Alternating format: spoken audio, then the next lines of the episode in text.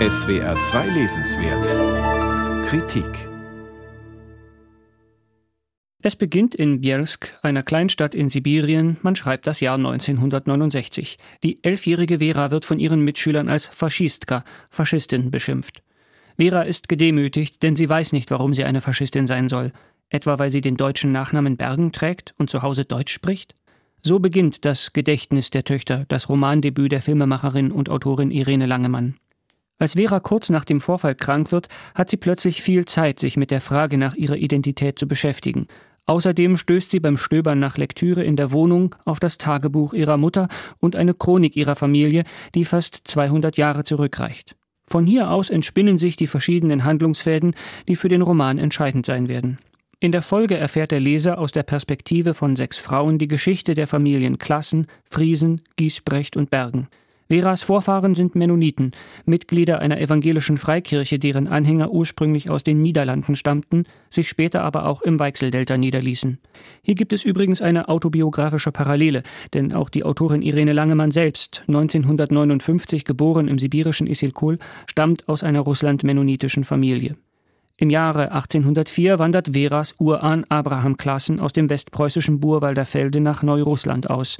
Damals versprach das Zarenreich den mennonitischen Umsiedlern nicht nur fruchtbares Land, sondern vor allem Freiheit vom Militärdienst, was aufgrund des mennonitischen Glaubensbekenntnisses der bei weitem wichtigste Grund für die Auswanderung war.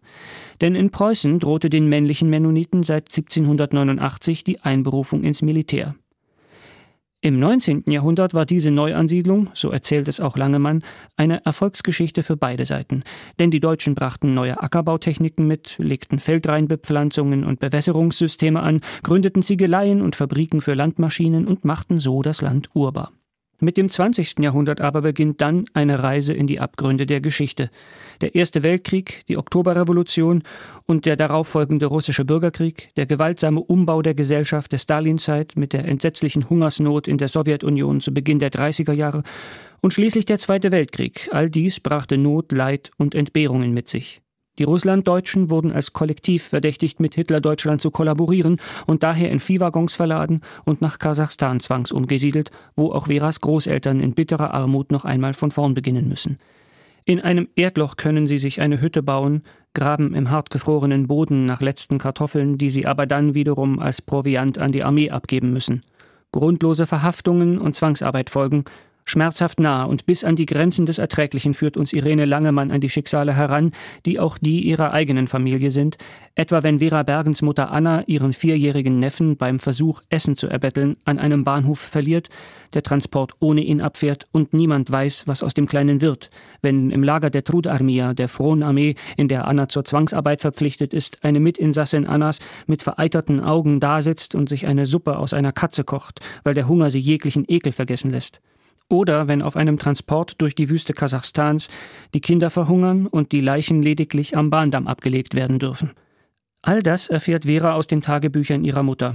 Das geht an die Nieren. Langemann schafft es aber, einen präzisen Ton nicht nur für das Abstumpfen ihrer Figuren zu finden, sondern auch für die Kraft, die Veras Mutter wie durch ein Wunder immer wieder schöpfen kann, um zu überleben. Gerade das Aufzeichnen, das Registrieren und Erzählen hilft ihr, nicht vollkommen in die Hoffnungslosigkeit abzudriften. Als Ausgangspunkt für den Roman dienten Irene Langemann die Tagebücher und Erinnerungen ihrer Mutter. In ihrem Roman nun verdichtet sie all dies literarisch auf kunstvolle Weise, durchzogen von einem Grundmotiv der Suche der Mennoniten nach Identität in der Fremde und dem Versuch, in dem krisengebeutelten Land Wurzeln zu schlagen. Es ist ein so packendes wie erschütterndes Sinnbild für das kollektive Trauma dieser Volksgruppe. Packend, weil man trotz all der geschilderten Grausamkeiten das Buch nicht weglegen kann und will, weil einem die Figuren so ans Herz wachsen, einen ihr Schicksal in den Band sieht. Dazu trägt auch die klare und schlichte Sprache Langemanns bei. Das Gedächtnis der Töchter von Irene Langemann ist erschienen in der Friedenauer Presse. 477 Seiten kosten 30 Euro.